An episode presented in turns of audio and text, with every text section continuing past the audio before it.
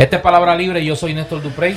Y yo soy lo que queda de Eduardo Lalo. Lo que queda literalmente de Eduardo Lalo. Sí, sí. Eduardo, usted le han dado duro esta semana. Yo, literalmente. yo creo que mi oposición en el Partido Popular eh, llevó una estrategia concertada, Sí, estilo Novalny, de daño físico. de daño físico, sí. Este, Intentaron acabar con tu vida y no pudieron. Bueno, casi tú. me dejan ciego y tú sabes. Por poco te dejan ciego. Esta, mire, como Rómulo Betancourt después del atentado de la Avenida de los Próceres.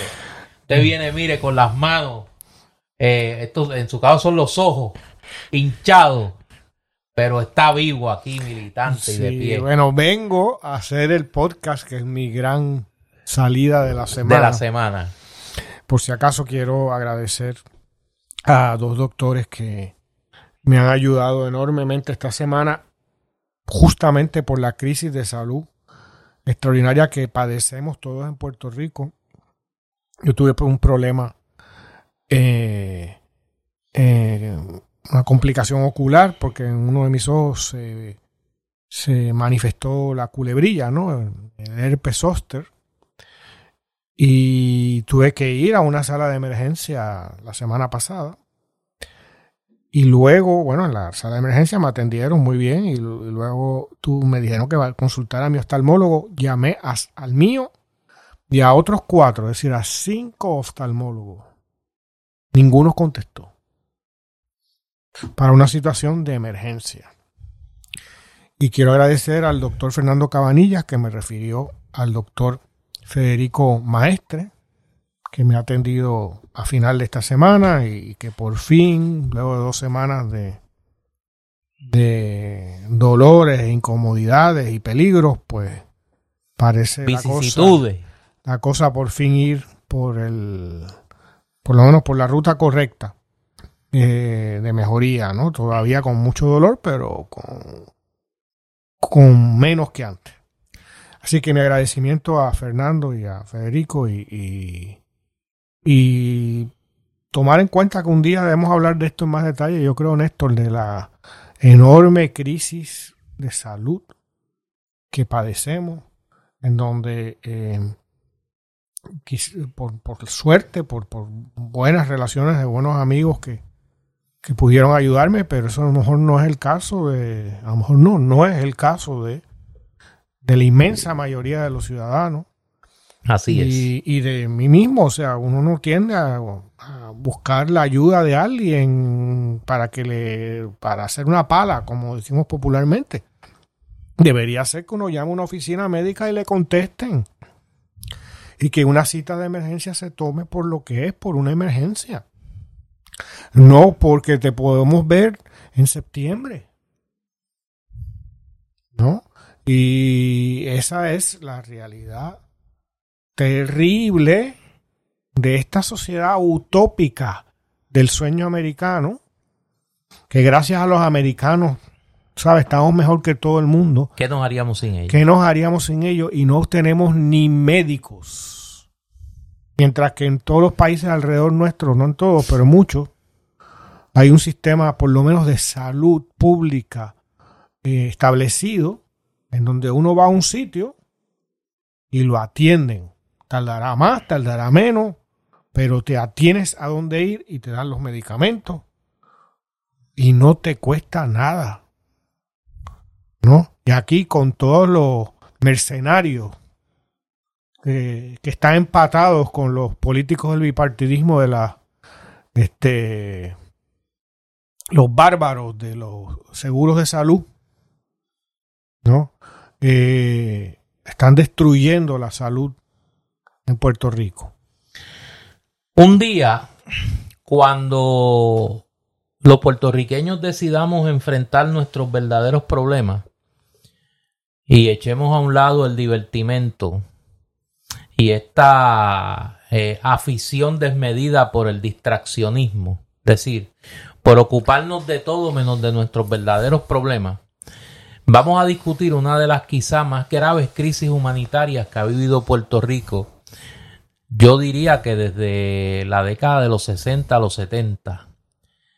Nosotros, dentro del frágil orden colonial y el limitado espacio de gobierno propio que teníamos bajo las leyes orgánicas norteamericanas, incluyendo la Constitución de Puerto Rico y la ley de relaciones federales posteriormente, logramos, logramos levantar un estado de bienestar a la usanza socialdemócrata europea, donde teníamos un gobierno eficiente, un gobierno relativamente honesto en términos del manejo de las finanzas públicas, un gobierno muy celoso del endeudamiento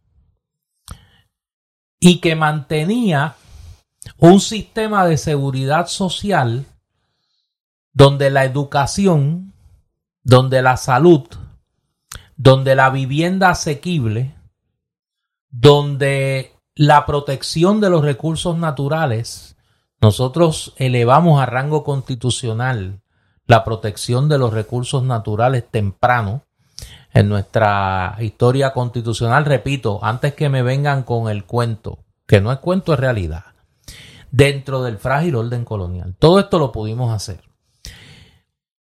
Lamentablemente, el proyecto neoliberal que encabezaron el PNP y el Partido Popular a partir de la década de los 90, de los 80, ha destruido hay que, Hay que recordar que la primera propuesta de venta de la Puerto Rico Telephone Company fue de Rafael Hernández Colón. Y los primeros experimentos de privatización, el puente Teodoro Moscoso, fue bajo la administración de Hernández Colón. Eh, nosotros desmantelamos, los puertorriqueños desmantelamos ese incipiente estado de bienestar, comenzando por la reestructuración contributiva en beneficio de los ricos y la aprobación de leyes que, que, hacían virtualmente imposible la operación del gobierno. A eso tenemos que sumarle el endeudamiento crónico en que se incurrió y tercero, el proyecto de privatización que se puso en marcha aquí, el, comenzando por la salud. Eh, esta crisis humanitaria y catastrófica como es, no se discute y es más fácil discutir eh, la despedida de la elefanta mundi en primera plana. En primera plana y discutir eh, pues el divertimento del momento. Y no hablar de una situación. La temperatura que va a haber en el fin de semana de las madres. De las madres. Tuvo un destaque bueno, que es que vivimos en un país tropical, o sea, vivimos en, una zona tropical, pues claro que van a ser, va a haber variables y junto con el problema del cambio climático, pues claro que va a haber variables.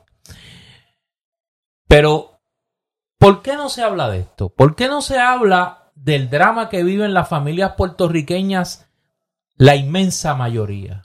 Porque las aseguradoras, aseguradoras han comprado los medios de comunicación y los dos partidos políticos. Ay, eso es que voy.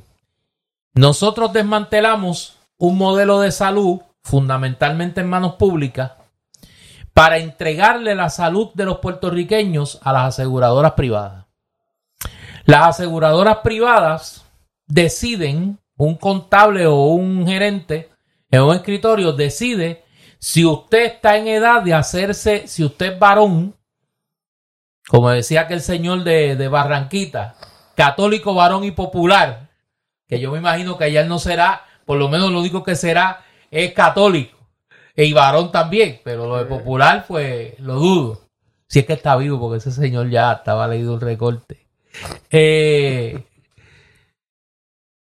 si usted es hombre y usted tiene que hacerse el examen de la próstata porque ya usted está en edad donde tiene que hacérselo con regularidad, eso no lo decide su médico. No lo decide su urologo. Lo decide el contable o el administrador del plan médico suyo. No hablemos de las enfermedades catastróficas, de verdad. A eso se suma el éxodo masivo de médicos en Puerto Rico porque sencillamente no pueden vivir con la explotación de la que son víctimas de los planes médicos, que no le pagan, que le pagan una miseria, que los auditan constantemente. Y esa es la tormenta perfecta que ha producido eso. Porque tú no encuentres un oftalmólogo para atender una emergencia. Que las operaciones en Puerto Rico tengan que esperar tiempos irracionales para realizarse. Pero eso nadie lo atiende. ¿Por qué? Como tú muy bien señalas, porque aquí hay un contubernio de las aseguradoras, sus intermediarios políticos y mediáticos, los partidos políticos, los medios de comunicación y la Asamblea Legislativa de Puerto Rico. Por eso es que el PNP y el Partido Popular, para lo único que se han unido en este país en los últimos 20 años, es para ir con la latita al Congreso Federal a pedir paridad en los fondos federales de salud. Para los pacientes, no. Para los hospitales. Para las aseguradoras. Porque ese es el contubernio que han establecido en Puerto Rico desde la década de los 90. Yo he puesto en palabra libre el ejemplo varias veces de aquel empresario, Miguel Vázquez de que se ufanaba en televisión con una copia gigante de un cheque que le había dado a Sila María Calderón en, en clara violación de la ley electoral de 100 mil y pico de dólares. Y así, como hemos dicho aquí, está la puerta giratoria de los políticos en las juntas de directores de los planes médicos de este país. Pero de eso no se habla. ¿Y no se habla por qué?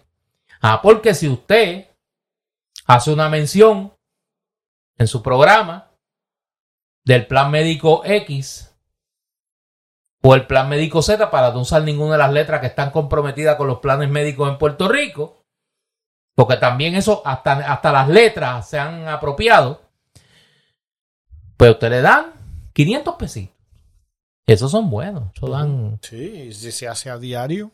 y si eso es diario, pues imagínese usted, ¿quién va a hablar de eso?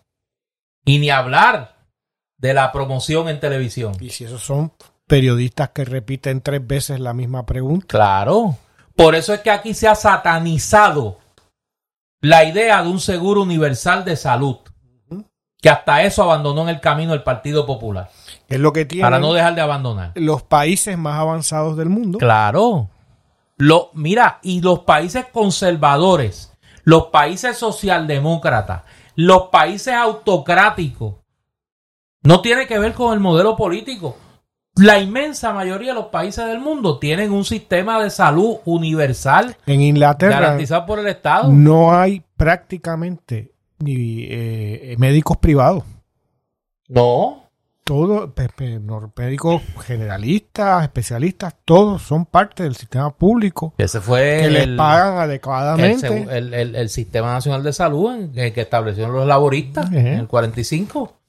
Pero así, o sea, el único país, entre comillas, desarrollado que no tiene un sistema universal de salud es Estados Unidos. Mira, y nosotros hemos copiado eso. no, nos lo han impuesto. Por eso, no, y lo hemos copiado. ha sido decisión nuestra también. Eh, eh, hablando de los británicos, la isla más aislada del mundo queda entre Sudamérica y África, a la altura, digamos, de Ciudad del Cabo en Sudáfrica que es Tristán da Acuña. Viven 300 y pico personas allí desde hace siglos. ¿No? Se, unas pocas familias se han reproducido y viven en esa isla, que es un dominio británico. Pues allí Inglaterra tiene unos funcionarios públicos que rotan, ¿no? Porque no quieren vivir en esa isla tan aislada el resto de su vida pero que están ahí dos o tres veces, dos o tres años, como médicos, como enfermeros, como especialistas, para atender esas 300 y pica personas. Nosotros no podemos, el gobierno de Puerto Rico no puede hacer eso en Vieques, que está a 20 minutos en, barco de la costa de este de Puerto Rico. No puede hacer eso en Vieques o Culebra. Y no lo puede hacer dentro de la isla grande. En donde si a uno le pasa algo, como yo vi en estos días, en los ojos, y te pasa en Cabo Rojo, el, la única sala de emergencia que a veces tiene aparentemente oftalmólogo es en centro médico. Tienes que viajar tres horas, dos horas y media, tres horas, dependiendo del tráfico. A una persona con una emergencia. ¿No? Y ese es los beneficios de vivir eh, en una colonia eh, de Estados Unidos. Qué bueno es el ELA. Qué bueno es la lucha por la estadidad, por la igualdad. No, pues la igualdad es un proyecto de explotación de los que tienen más a los que tienen menos, que cada vez tienen menos. Pero fíjate, ahí yo voy a discrepar de ti. Yo creo que nosotros tenemos, aún dentro del modelo colonial, la posibilidad de cambiar el modelo de salud. Yo creo que ha sido la falta de voluntad política de las autoridades en Puerto Rico, de los dos partidos, del PNP y el Partido Popular, que sencillamente no han querido. Bueno, ¿y por qué no han querido, Néstor? Porque son intermediarios porque son del poder, intermediarios de ese poder económico de las aseguradoras. de las aseguradoras. Sí, sí, sí. O sea, que representan, que dónde vienen esas aseguradoras. No son suizas. no, no, no, no. Son, son norteamericanas, pero tienen ejecutivos puertorriqueños que son los que ejercen la presión económica a los partidos políticos en Puerto Porque Rico. son los, el equivalente de los amigos de Ricky. Claro, por eso. de- Son de- ese, esa calaña. esa caraña. Pero lo, lo que plantea es, o sea, hay que priorizar en la conversación y si no se da en los medios tradicionales, se tiene que dar en los medios alternativos y se está dando. Y se está dando. Eh, yo, he, yo he hablado aquí en otros episodios del grupo Albona, que es un grupo de médicos jóvenes y estudiantes de medicina que han estado promoviendo esa conversación a nivel de todo Puerto Rico, a nivel de las redes sociales y de otros sectores. La coalición multisectorial de salud lleva años promoviendo esa conversación y a mí me parece que en ese sentido hay que seguir empujando porque esa es una crisis que todas las familias viven. Mira, mira dónde nosotros hemos llegado en, en esta tragedia. Nosotros hemos normalizado en Puerto Rico que los pacientes de cáncer tengan que hacer recolectas para pagar sus operaciones y tratamientos. Mm. O sea, ya eso es normal. O sea, ya eso no espanta a nadie. Tú me di- la noticia que salió esta semana, si no me equivoco, que no había medici- no había medi- No había no medicinas para, había- quimio- para no quimioterapia. había para las quimioterapias. Pues ese, ese es el Puerto Rico que nosotros Oye, estamos y- y viviendo. eso, eso- eso pasa en las republiquetas ¿ah? de Jaime Sí. Benítez. Lo que pasa es que las republiquetas somos nosotros. Tú miras a la República Dominicana para que no te vayas muy lejos. Bueno, Tú miras a Jamaica para que no digan que pongo a República Dominicana nada más de ejemplo. Mira a Jamaica. No voy a hablar de Cuba porque entonces los fotutos le da un Pero, jaratá. pero vete al otro lado, Barbados. este, Vete a Barbados. O Guadalupe, o... Vete a Sudamérica, busca Chile, busca Argentina, busca Colombia, Brasil. busca Brasil. Todos tienen modelos de salud universal. O sea, es un sinsentido que compartimos con los Estados Unidos por la relación colonial y por el contubernio económico y político que se da aquí. Mira, eh, Hay un tema relacionado con esto, sí, que es que unas palabras de, tu amigo Pierluisi. Como tú tienes tantos amigos.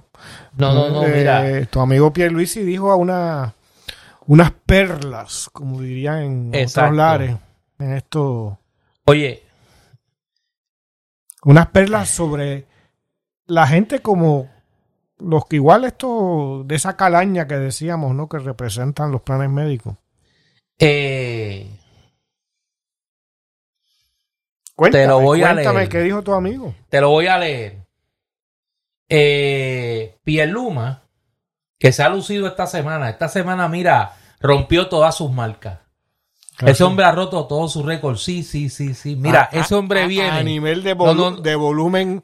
eh, Mira, no hay. no, eh, rompió lo- las de- maquinitas. De, mililitros. no, no, no. Rompió las maquinitas para medirlo. Mira, ese hombre se ha quedado lelo.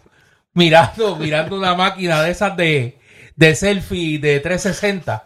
Se quedó lelo. Y tenía como un bailecito, ¿no? Como No, un- porque si él anda, acuérdate que él es un huívelo, eh, él es un huívelo permanente. O sea, él empieza, mira, la ingesta y por ahí sigue. Y entonces empieza con el bailecito. Pues entonces ahora se quedó, mira, así como, como lelo, mirando el, el, el, en la bombillita. Y él seguía, él seguía la bombilla, pero era que estaba en el alto rendimiento. Pues parece que en uno de esos momentos de creatividad, porque ya, tú sabes que a quién se me parece este hombre, a un veterano de esa líder, Figueroa Sánchez, José Figueroa Sánchez. ¿Te Mm. acuerdas de Figueroa Sánchez? Eso, ahora no lo ubico. Era superintendente de la Ah, policía claro, sí, con sí. Fortuño. Y ese hombre eh, Era también de era alto, de alto gente- rendimiento. Sí, sí, sí. Era plusmarquista. Era un plusmarquista. Y ese hombre y, y era de fondo. de fondo, sí, ese era de, a De nivel fondo. del maratón, del maratón de Cuamo. Pues entonces el hombre, cuando lo cogían en una de esas, de esos viajes literales, ahí era que el hombre se lucía y decía barbaridades. En medio de la huelga de la universidad, se, se andaba, mira, ya tú sabes. Mm. Pues este parece que tiene lo mismo, de Luma. Mira lo que dijo esta semana.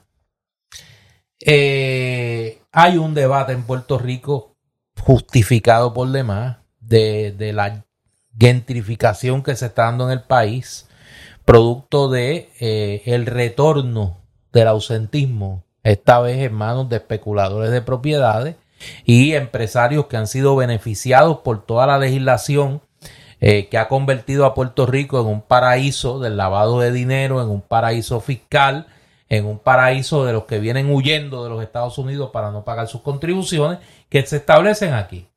Eh, y ha habido una crítica más que justificada a esta práctica. Pues Pierluma salió hablando y dice, algunos lo que hacen es criticar que vengan personas de fuera de Puerto Rico a invertir en Puerto Rico, incluyendo para alquilar propiedades.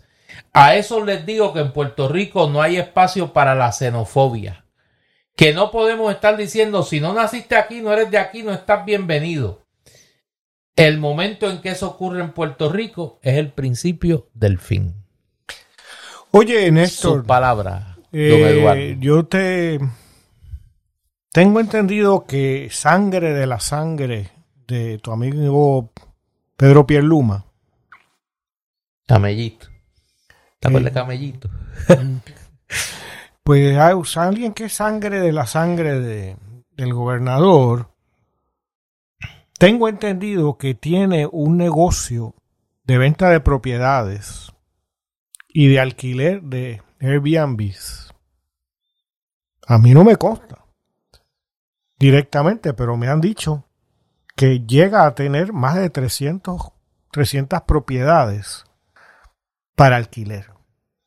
Muchas de ellas, según me dijeron, en algunos de los sectores más caros de la ciudad de San Juan, como por ejemplo el Paseo Cari- Caribe.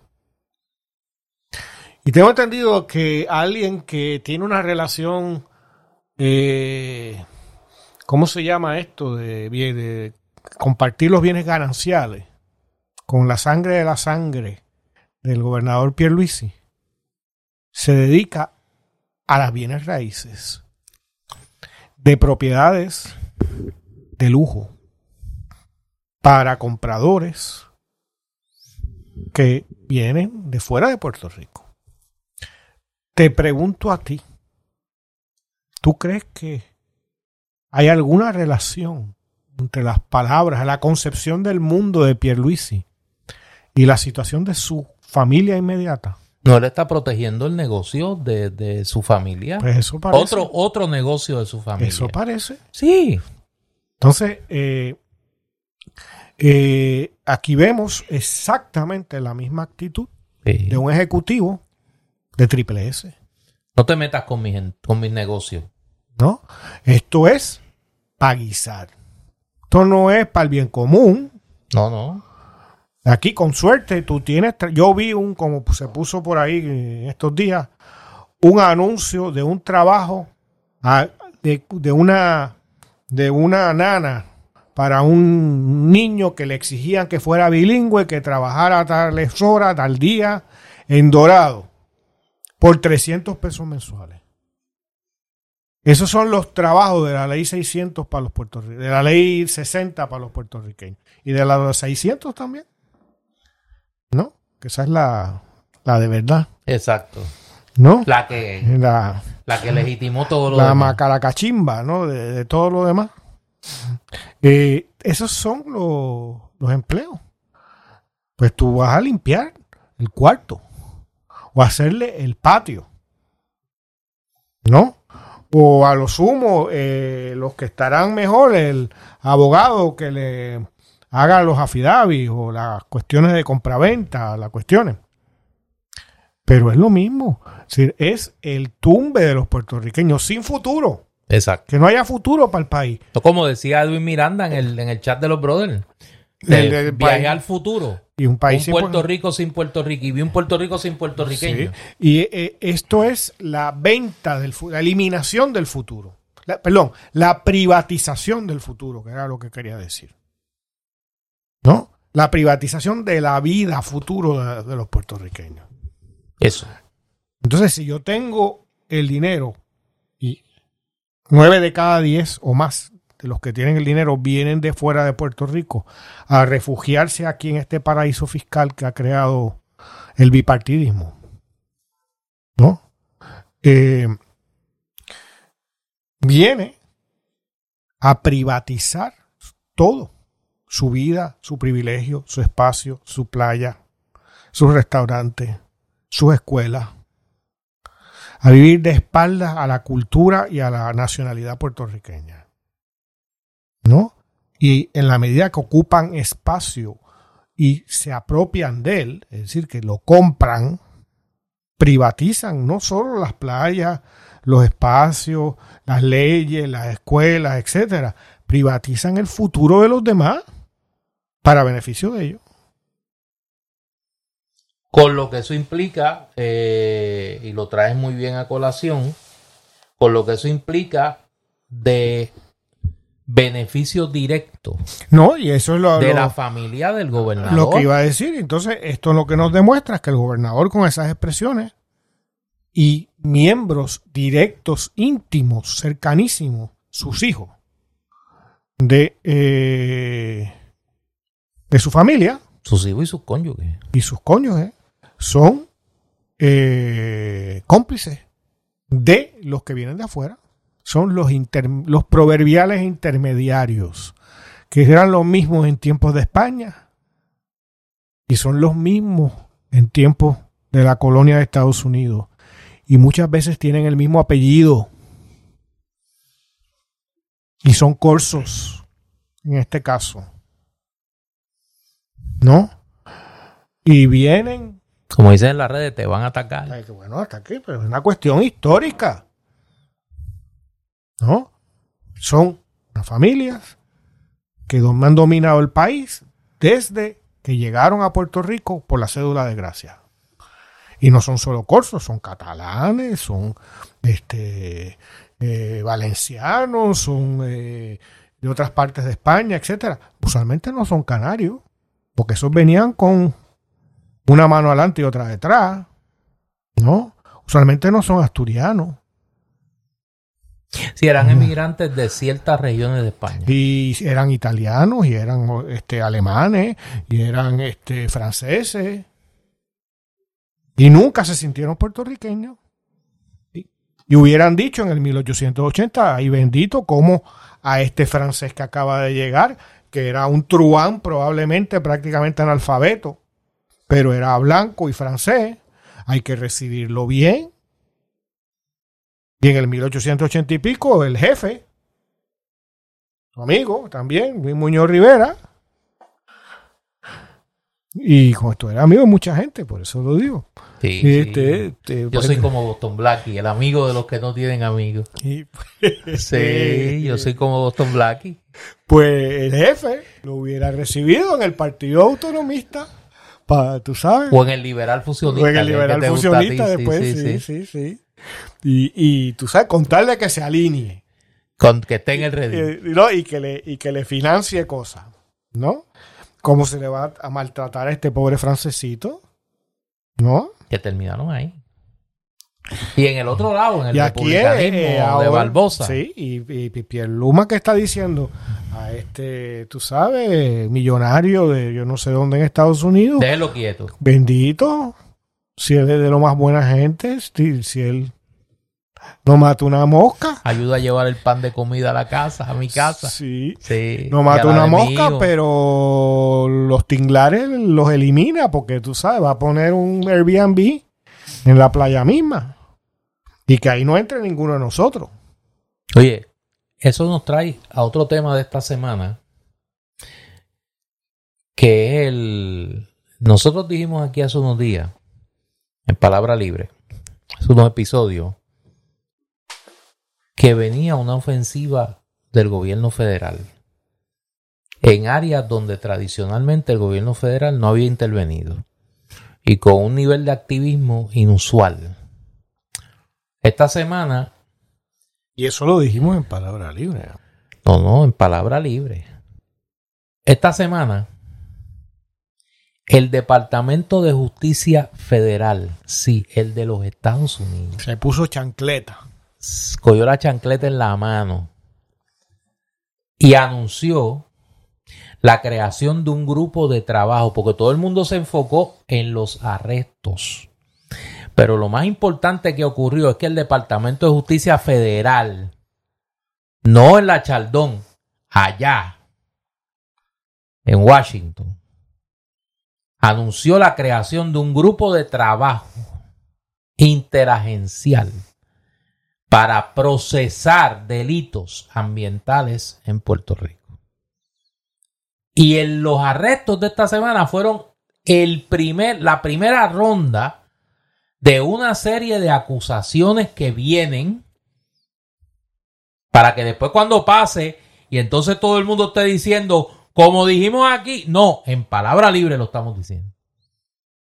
Una ronda de arrestos y de acusaciones que vienen sobre delitos ambientales en, en Puerto Rico.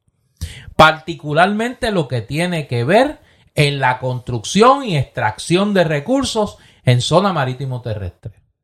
Y ya vimos el primero de esos arrestos de dos empresarios en Salinas que se dedicaban a la extracción de arena eh, en la playa Jobos y a la construcción de propiedades allí. Vienen más, vienen más y es parte de un ataque frontal de las autoridades federales a los negocios de cuello blanco. Fíjate que no estoy diciendo crímenes de cuello blanco, a los negocios de cuello blanco en Puerto Rico. Por lo peligroso que se ha convertido para el gobierno federal. Y voy a ser muy cuidadoso en lo que voy a decir.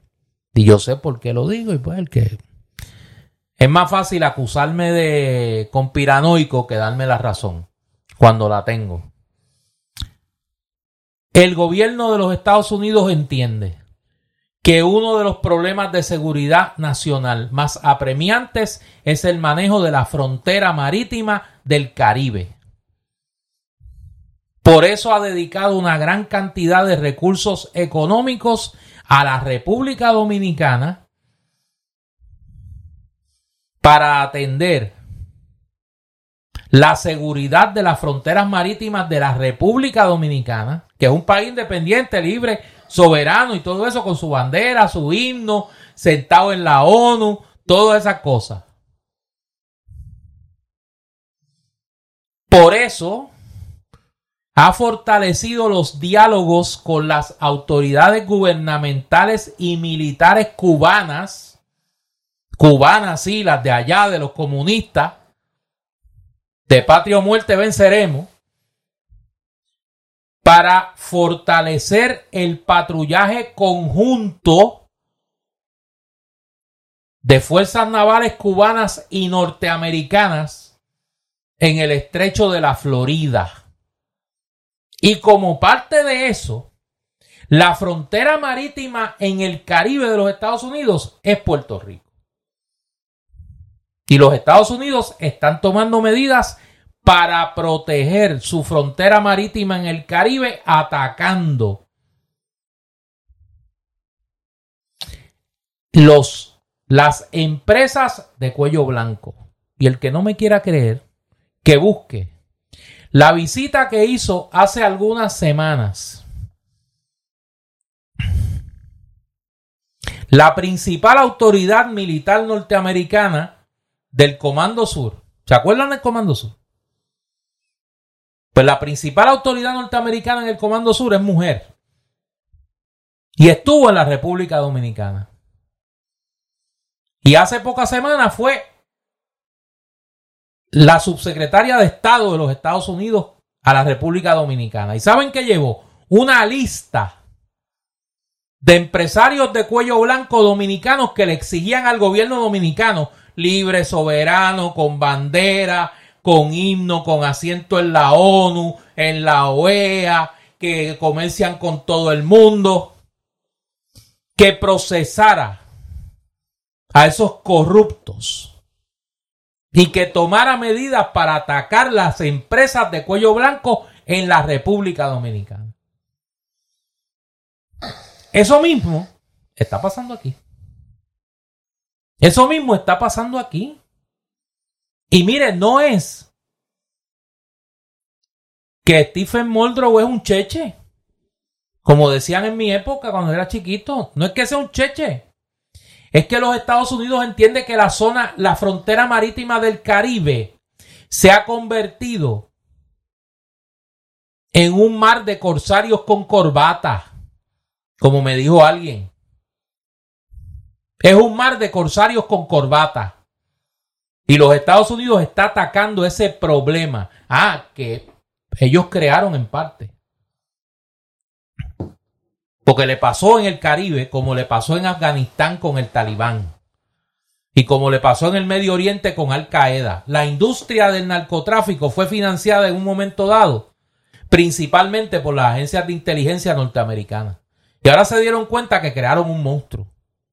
Pues como han hecho en otras realidades, nos guste o no nos guste, pero esa es la realidad. Pues decidieron destruir lo que ellos mismos crearon. Y hay una ofensiva sobre ese tema. Y Puerto Rico, que es su colonia, es parte de esa mirada ancha que las autoridades norteamericanas están dándole al problema de seguridad nacional que les representa las empresas de cuello blanco en el Caribe y su efecto para la seguridad de los Estados Unidos. Así es, Néstor. Así es. Y por eso le están metiendo mano. Por eso le están metiendo mano. Mira, vamos a la pausa cultural para entonces hablar del tema que a alguna gente le ha apasionado esta semana, que es la presidencia del Partido Popular y la accidentada elección, para llamarlo, mira, fino, eh, para la presidencia del PPD. ¿Tú has visto la cantidad de fotos, de votos que ellos llaman nulos? Sí, es un eufemismo. La cantidad de gente que votó y, y tomó fotos a su papeleta donde votaba por Eduardo Lalo para un partido popular sin ELA y sin colonialista. Y vas por cuarenta y pico. De ahorita vamos a dar los números finales de, de esa elección. ¿Y qué? Y qué- los que me robaron. y los que te ra- los que te los que te robaron Eh, vamos a la pausa cultural es que estoy mientras estamos hablando estoy recibiendo información de Trivia popular, trivia. no no trivia no cosas Inconsecuencias cosas- populares. cosas importantes cosas importantes espérate un momento que estoy aquí este medio confundido mira en el candil esta semana han llegado una cantidad extraordinaria de novedades. Eh, Tamara estuvo Sí. por el mundo para no identificar, sí, sí, para no identificar dónde estaba. Estuvo por el mundo cosechando novedades literarias. Tengo unos títulos aquí interesantísimos. Eh, Historia de la Segunda Guerra Mundial sin mitos ni tópicos de Manuel Villatoro e Israel Viana. Tengo un libro que ha recibido, yo no lo he leído, pero he leído muchísimas buenas críticas. Es de el eh, novelista y periodista eh, colombiano William Ospina. Pondré mi oído en la piedra hasta que hable. Es un libro sobre la figura de Humboldt y la geografía suramericana, extraordinario. Eh, el libro José Mujica en sus palabras, de Darío Klein y Enrique Moras, eh, es un compendio de expresiones de Pepe Mujica. Y un libro que sí eh, leí, que eh, es sobre una revista que fue muy famosa en Colombia en la década de los 70 y los 80, la revista Alternativa. Y está, se publicó por Editorial Debate una compilación de los mejores artículos de esa revista, incluyendo textos de García Márquez que nunca habían sido reeditados en Colombia. Tamara tiene esa novedad. Tiene el premio Alfaguara de novela del 2023, 100 Cuyes de Gustavo Rodríguez. Las gemelas de Auschwitz, que es un, eh, un libro que ha sido bestseller eh, allá en Europa de Eva Moses. Eh, desastres naturales en América Latina, desafíos en la era de cambio climático y cómo enfrentarlos. El libro Capitalismo Progresista de Joseph Stiglitz, que es una especie de manifiesto sobre el tema ambiental. Eh, Extrañas de Guillermo Arriaga es una novela que fue el premio de Alfaguara de novela. Eh, el autor fue premio Alfaguara de novela en el 2020. Eh, un libro que este sí lo leí, a mí me gustó mucho, una compilación de los textos sobre la literatura francesa y la cultura francesa de Vargas Llosa, un bárbaro un bárbaro en París, que incluye el, discurso de su entrada a la Academia Francesa. Un trabajo eh, extraordinario sobre el tema de la raza y la racialización en América Latina y el Caribe, color, raza y racialización. Eh, editan Consuelo eh, Naranjo, la destacada historiadora, y Miguel Ángel Puig Samper. el más reciente libro de Thomas Piketty, Una breve historia de la igualdad, y un libro con el que me identifico, Diccionario de Injusticias, eh, que edita eh, Carlos Pereda. Y un libro que está, como dicen, pegado eh, de Byung Chul Han, Infocracia, la digitalización y la crisis de la democracia. Eso es lo que ha llegado al Candil, pero hay más, hay más novedades. Entre a la página del Candil, elcandil.com donde puede ver todo lo que ha llegado allí, producto del viaje Allende los Mares de eh, Doña Tamara Yantín. Y hoy sábado hay doble tanda en el Candil. A la una se presenta el libro Autonomista ante el régimen español en el siglo XIX. Ese tema que está pegado, el jefe tiene ese tema pegado por ahí. Eh, este libro es de Reinaldo Morales Jean-Pierre. Se presenta a la una de la tarde. Y a las 3 de la tarde se presenta Planadas Yeyesa, una mirada hacia nuestro, nuestros antepasados. Eh, y lo escribe, eh, lo escriben José Rivera Meléndez, José Ortiz Colón y Pablo Martínez. Eh, eso es en cuanto a El Candil en cuanto a Bámbola. Esta semana, recordemos que mañana. Tengo entendido que el cantor mandó a pedir un delivery. No, no, del cantor vamos a hablar. Eh, vamos a hablar ahora eh, del cantor, pero ya mismo, ya mismo. Eh, busca juegos o actividades que te puedan llevar fácilmente a cualquier sitio. Eso es lo que yo necesito. Bueno, y cuando uno está en una celda es muy conveniente. Tienes que darle mira a la imaginación para llegar a algún sitio. A Bambola llegaron kits de diferentes temas en forma de libros pequeños, pero con gran diversión, repletos de diferentes actividades que divertirán a los chicos y chicas por varias horas y a los que no son chicos y chicas también. Explora, colorea y decora diferentes mundos imaginarios. Mira, eso es bueno para los populares ahora. Como eh, el paraíso mágico de unicornio. Mira, mira. El paraíso mágico de unicornio. Muñoz es el unicornio, sí, imagina así. El periodo jurásico. Mira, un mundo espacial. Eso, todos esos son el ELA. Y bajo el mar junto a la sirena. Igual. Inclusive con Doña Inés, la Inés la sirena. Donde yo tengo otra gente que anda en esa tesitura también. Inclusive consigues un kit para aquellos que son más creativos todavía donde puedes escribir y dibujar tu propio cómic. Ese se va a vender allá Mira, esos son como, como Pablito, va a hacer su propio cómic. Su propio cómic. Esto incluye todas las hojas ya preparadas con los cuadritos de cómic. Lo que tienes que hacer es poner la imaginación a volar. Sí, porque eh, de eso no son capaces de hacer los cuadritos. Ay Dios. Y ponerte creativo redactando tu propia historia. ¿Tú te imaginas Narmito definiendo Ah, no, Lela? muchacho, y el alcalde Junco. Sí. Y, y Papo Alejandro. Hasta el eje. Recuerde darle like y follow a Bambola Juguetes en Facebook e Instagram y visitar su página web bambolajuguetes.com o visitarlo en la calle Chaldón de lunes a sábado de 10 de la mañana a 5 de la tarde. La Chaldón va a estar movida en estos días, así que vaya. Sí, vaya, yo creo que mejor es dar un preemptive strike a Bambola. Sí, eso es, vaya, vaya, vaya con tiempo. Compre antes de la avalancha. antes de la avalancha, antes que venga, mire, el final de los tiempos, que eso viene, eso viene ya mismo. Hay un par de cosas por ahí que están, eh, Imagínate cuando las canicas se digitalicen. Que eso sí, ya sí, viene. sí, sí. Ya mismo, o sea, las canicas físicas van a valer más. increíble. Que- No, no, no, eso ahí, eso se va a convertir en una, eh, eh, en un artículo de primera necesidad allí, en un artículo de primera necesidad. Bueno, el, déjame, espérate, se me queda algo de, de el candil, ya se me iba a quedar y ya tú sabes que si se me queda, tengo un problema con Tamara después. La actividad de Teófilo Torres, Papo Impala está quitado, eh, es el sábado 17 de junio.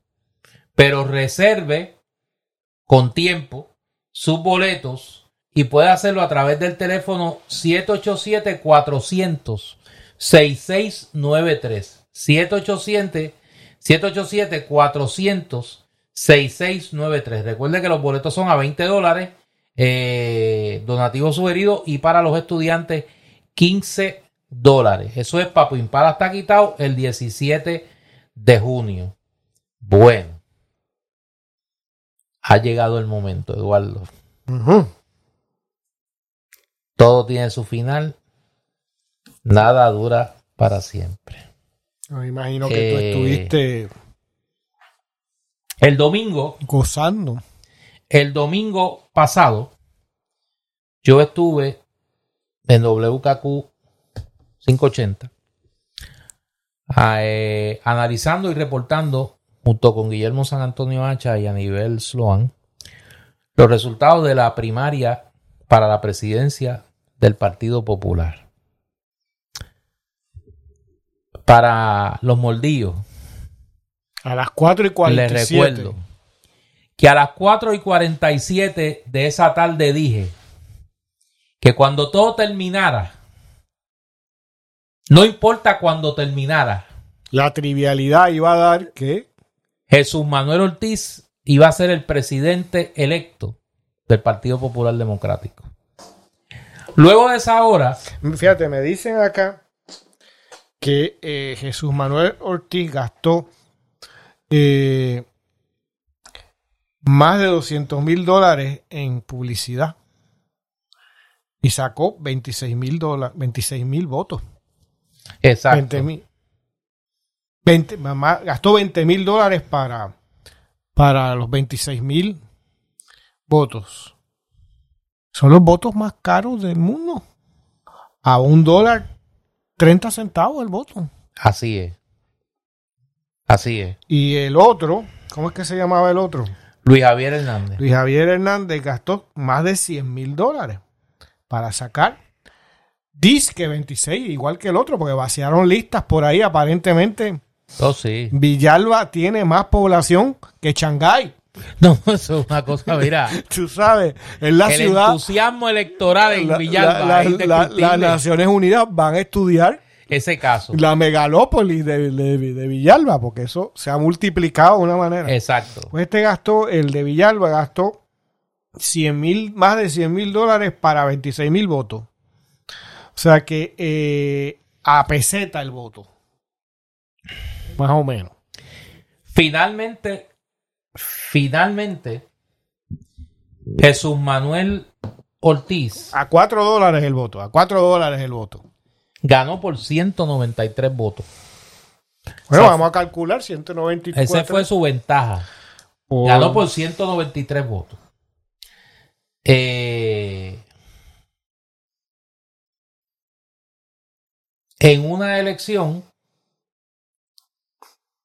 donde aparentemente Fíjate, Néstor, si el de Villalba, no me acuerdo cómo se llama. Luis Javier Hernández, Eh, oye, pero qué bloqueo tú tienes que con ese maestro. sí, sí, son, O sea, Luis Javier Hernández, el son gente de- inconsecuente totalmente. El alcalde de Villalba. Pues está bien ese.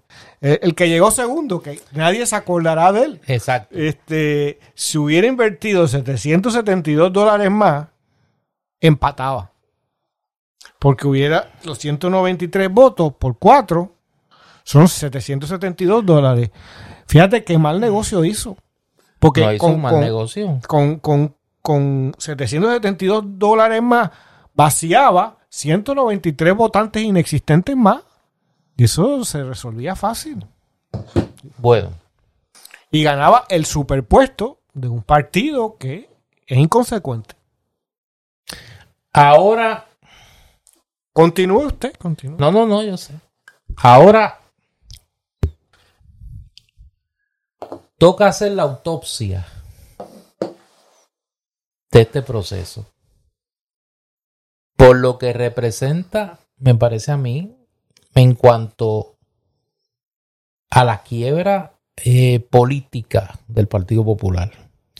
Nosotros hablábamos el sábado pasado, aquí en Palabra Libre, de las consecuencias que iba a tener para este partido un proceso cerrado. ¿Te acuerdas? Ujú, así es. Pero jamás pensamos que además de cerrado iba a ser catastrófico Y rapidito. en términos de su, de, de su manejo. Eh, ¿Qué pasó aquí? Pues bien sencillo. Aquí hubo un candidato, o probablemente los dos, que en una primaria de baja participación, donde aparentemente están rondando los 52 mil, 50, y- los 50 y pico de mil, casi 60 mil votos eh, de participación. De lista vaciada, Hubo un operativo de vaciado de lista que multiplica los electores. que multiplica a los electores. Jamás sabremos realmente cuánta gente votó.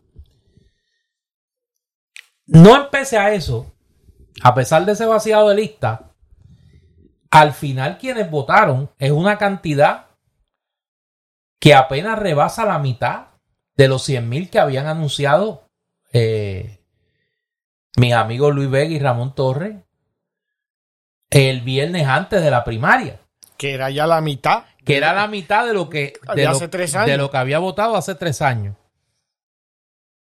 Eh, yo creo que eso a cualquier otro partido político del mundo lo pondría a tener una seria reflexión sobre su su estatus ante, ante la historia y ante el momento presente.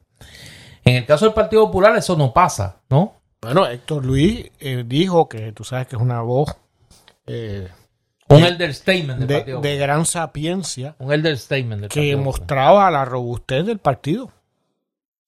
No, no, por Eh, eso. eh, esos 50 y lo que sea, de listas vaciadas. Pues como los demás decían que iba a haber menos de 50,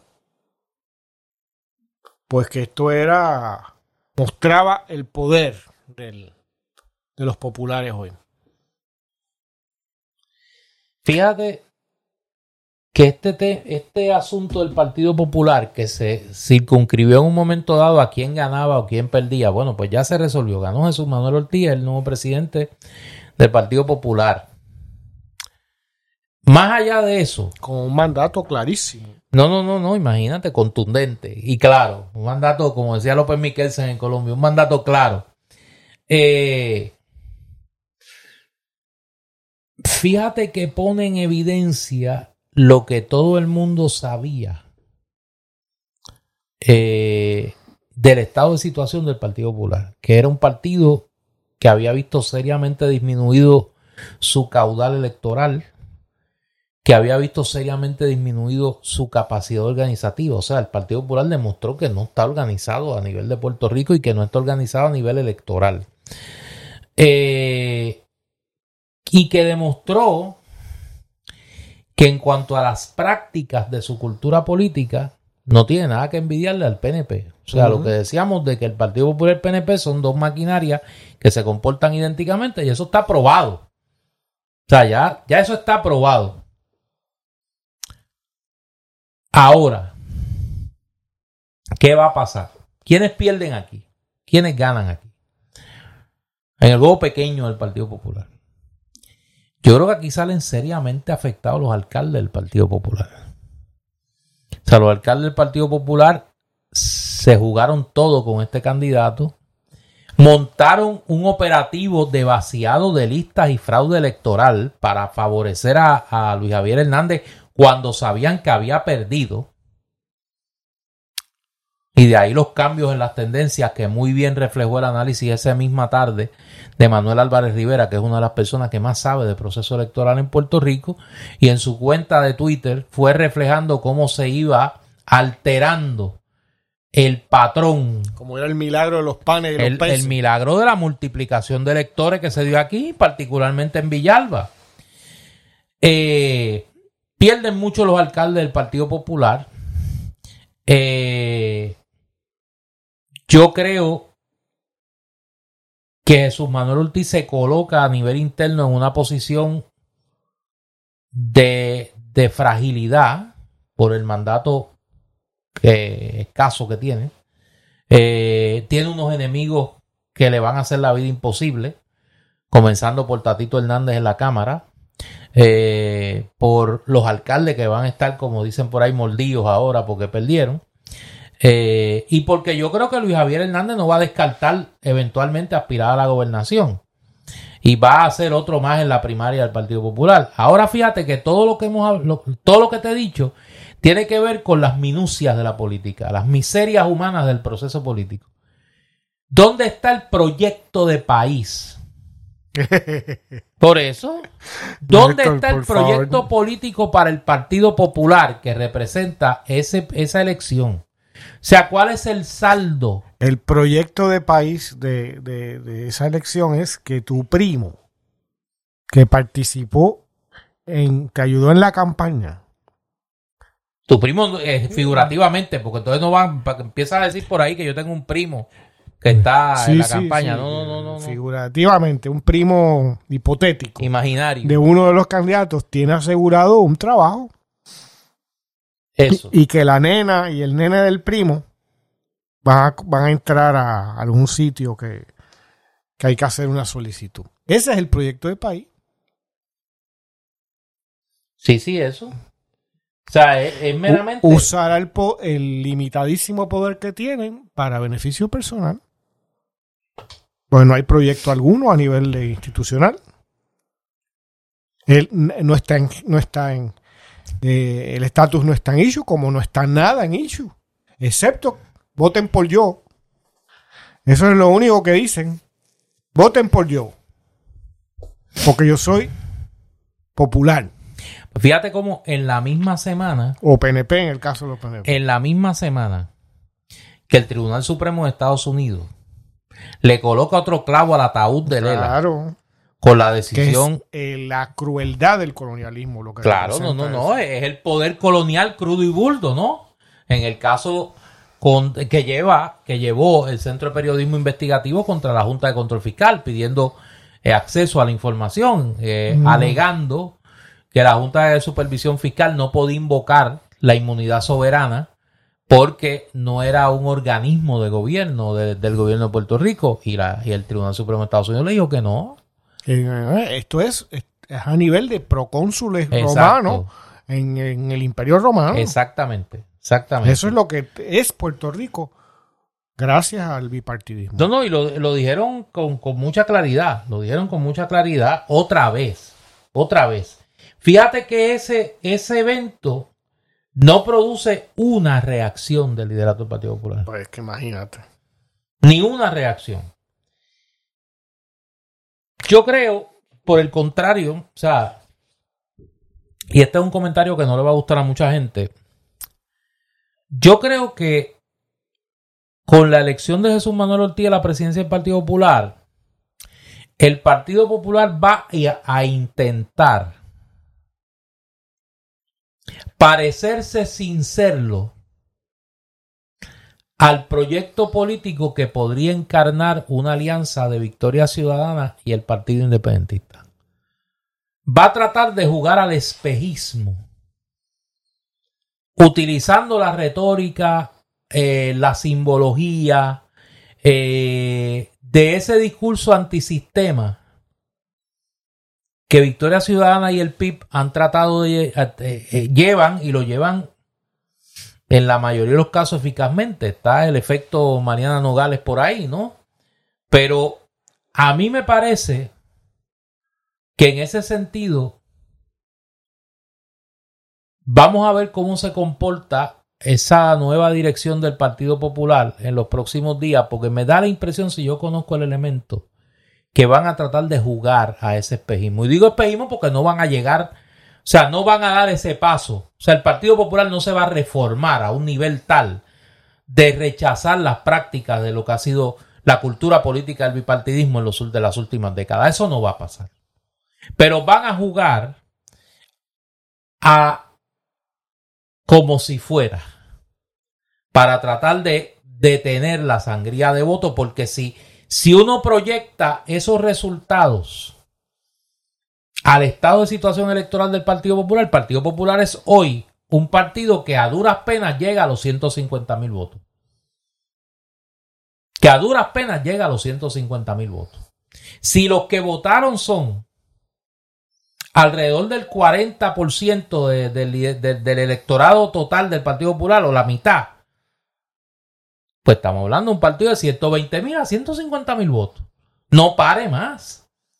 Y si con ese, con ese caudal electoral el Partido Popular llega a tercero en las elecciones del 2024. Claro, siempre y cuando se dé una alianza entre el PIB y Victoria Ciudadana. Si no, estaríamos en un escenario de un PNP rondando el 27-28% de los votos, quizá el 30%. Y Yugoslavia. Y Yugoslavia. Eso.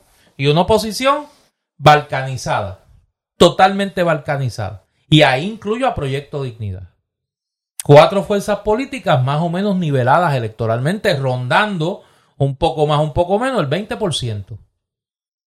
Eh, digo un poco más, un poco menos, porque obviamente si las cuatro sacan 20 es 80, el PNP no podría sacar 30. Pero entonces van a estar rondando unas 10 y pico, unas 20 y pico, y vamos a estar en ese escenario. Y el PNP será partido único hasta la eternidad. Eh, si no hay un cambio en el, en el, eh, en el ecosistema político y en la cultura política que propenda las alianzas.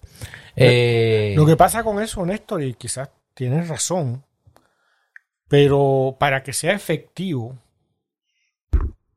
este, hay que dar muchos pasos y hay que ver también si lo que sea ese corazón del rollo que queda, que por lo que se vio empíricamente en esta primaria, o en esta elección más bien del presidente del partido, esta elección interna, eh, los votantes que iban a esos colegios son personas que no son de, de, digamos, que le apele ese modelo que tú estás hablando. Se vio gente muy mayor, gente literalmente, o sea, que fácilmente el 50% de esos votantes estaban en la tercera edad. Por lo menos por las imágenes que yo pude ver. Este, esta idea de la juventud popular y tal, son, se reduce a, a una serie de gente que quiere el guiso. ¿No? Que, que, que quiere el puesto político para beneficiarse de él. Pero no es un movimiento popular.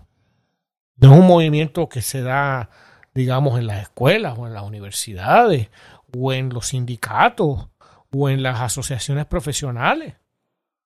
¿No? Eh, eso ya no existe para el Partido Popular y, y, existe más para el PNP en la medida que representa el dinero grande del país. Ya el dinero grande del país no está en el Partido Popular. ¿No? No. Eh, por eso Pierluisi defiende eh, a los que llegan con el dinero grande. A los extranjeros que llegan con el dinero grande. Eh, ¿Y él, él lo haría el- un hipotético gobernador popular? Sin duda. No me cabe duda. Pero no va a llegar ahí. Porque no tiene el respaldo económico. ¿No? Y, y sus votantes, la masa eh, actuante de sus votantes, eh, se mueve lentamente porque ya es gente mayor. ¿No? Gente que la mayor parte de su vida ya pasó. Y, y, y no hay movimiento. No hay movimiento. Y lo que tú especulas, en el mejor de los casos, será una campaña publicitaria. No, totalmente. Este, pero, No, yo no estoy hablando de un movimiento social. Sí, No, no, no, no, no. Eso no va a Pero, pasar. pero ¿qué es el efecto, por lo tanto, de esa campaña? Porque a lo que quiero llegar, quizás esa es la pequeña diferencia que a lo mejor tenemos. El efecto de eh, real, ¿no? De esa campaña va a ser eh, probablemente muy pequeño, porque no está, no está en la gente. salvo algo.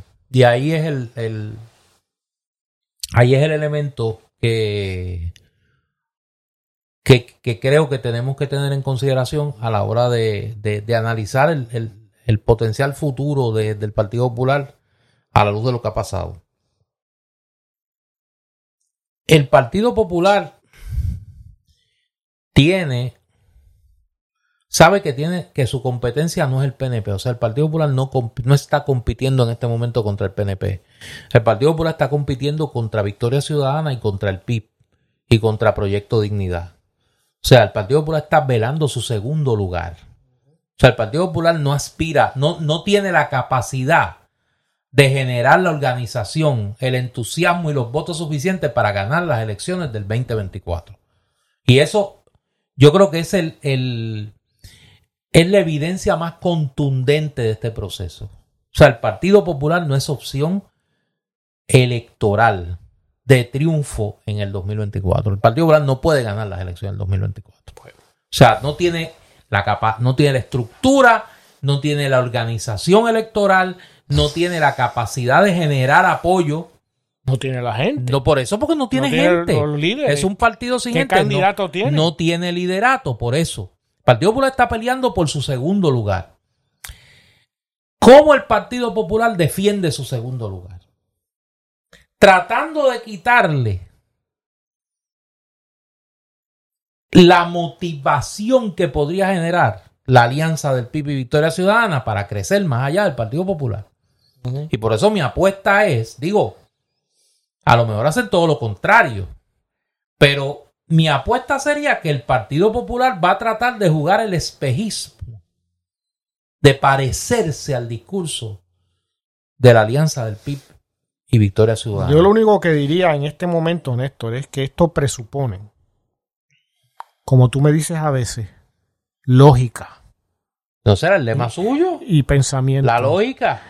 No, no, pero tú- como tú me dices que tú, a veces yo digo cosas y dices, no, pero es que eso presupone que aquí hay algún tipo de lógica y pensamiento, Ah, no, claro. ¿no? Y si algo prueba esta elección, en donde una, unos ripios de unos decenas de miles de votos llevan una semana prácticamente contándolo.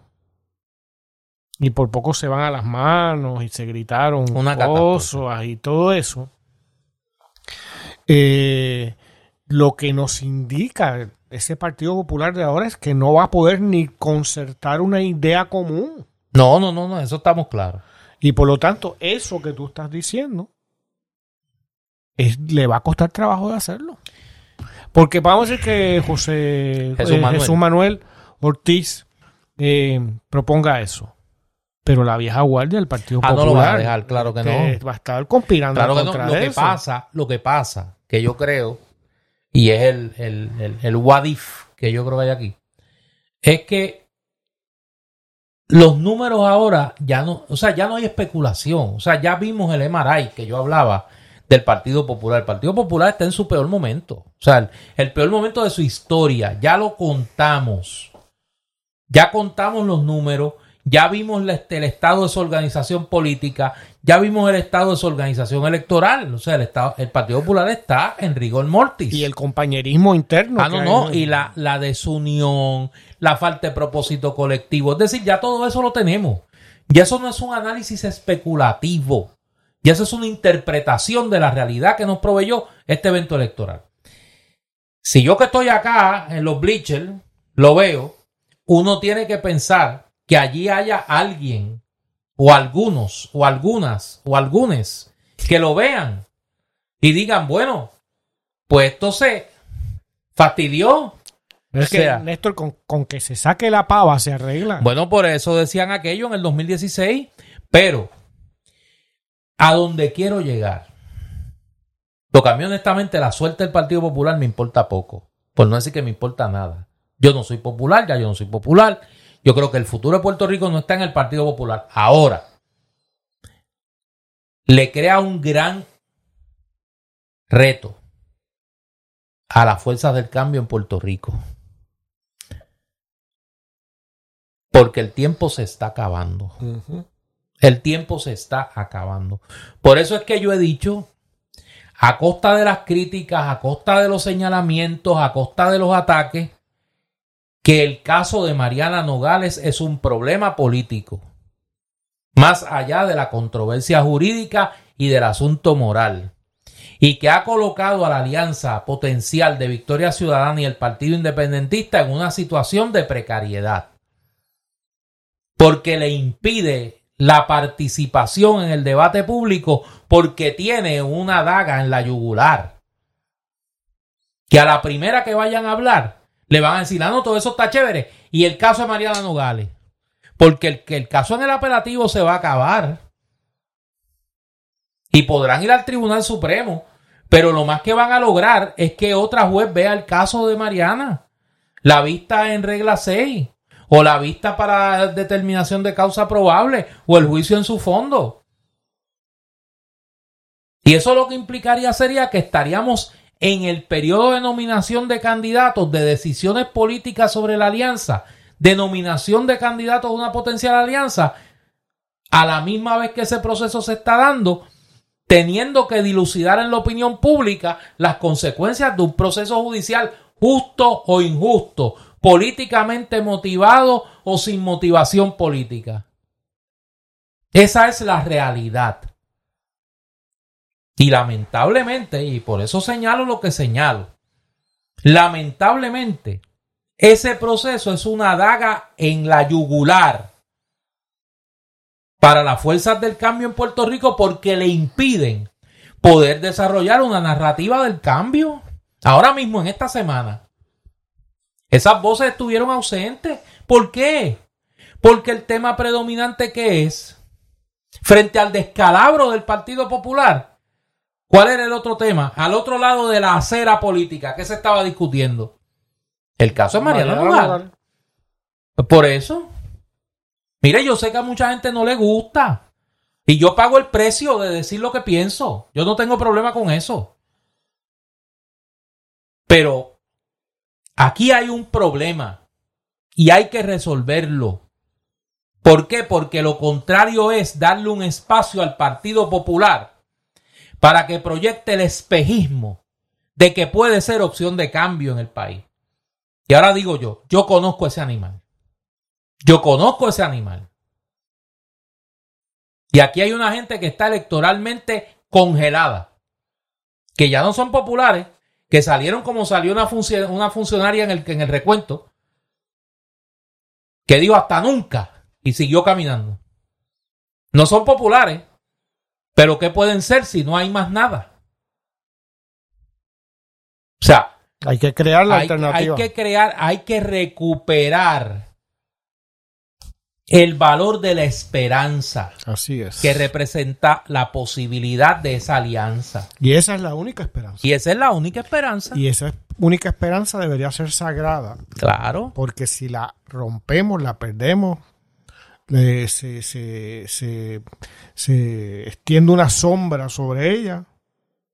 Exactamente. Entonces sí que no hay, no hay nada, eso- no hay nada que e- hacer. Entonces es oír a Pierluisi defendiendo a los extranjeros que vienen a gentrificar al país sin oposición. Por eso es que lo planteo y yo sé, repito, que a mucha gente no le va a gustar. Yo sé que como ahorita decía Eduardo, ahora me lo aplico a mí, me van a atacar. Yo sé que me van a decir que es que, mire, todo lo que dicen, mire, yo lo sé, yo lo leo. Yo solo quiero dejar claro una cosa. En esta etapa de mi vida, yo vivo libre de resentimientos. Afortunadamente. Lo que digo es producto de mi análisis, de la observación de la realidad política en este momento. El Partido Popular está en rigor mortis. Pero si no se coagula una opción de cambio que represente una alianza entre las dos fuerzas que juntas pueden llegar a superar el 30% y ganar. Y ganar. No estoy hablando de victorias morales ni de este, victorias simbólicas. Estoy hablando de conquistar el poder ejecutivo. Estoy hablando de conquistar la alcaldía de San Juan. Estoy hablando de ganar una mayoría, al menos en el Senado de Puerto Rico, y de ser la fuerza que decida la elección de las autoridades en la Cámara de Representantes y ganar alcaldías importantes en Puerto Rico. Eso está al alcance de la mano. Pero hay que liberar a la potencial alianza de ese problema político. Hay que liberarla. Es un problema político, nos guste o no.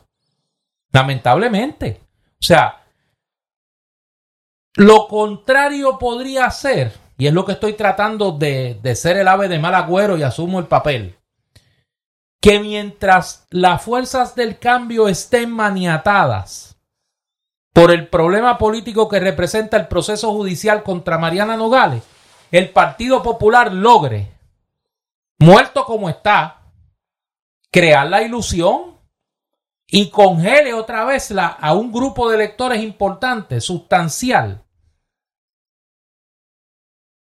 que dejarían de ser masa crítica potencial de esa alianza electoral del Partido Independentista y Victoria Ciudadana. Eso es lo que está en juego aquí.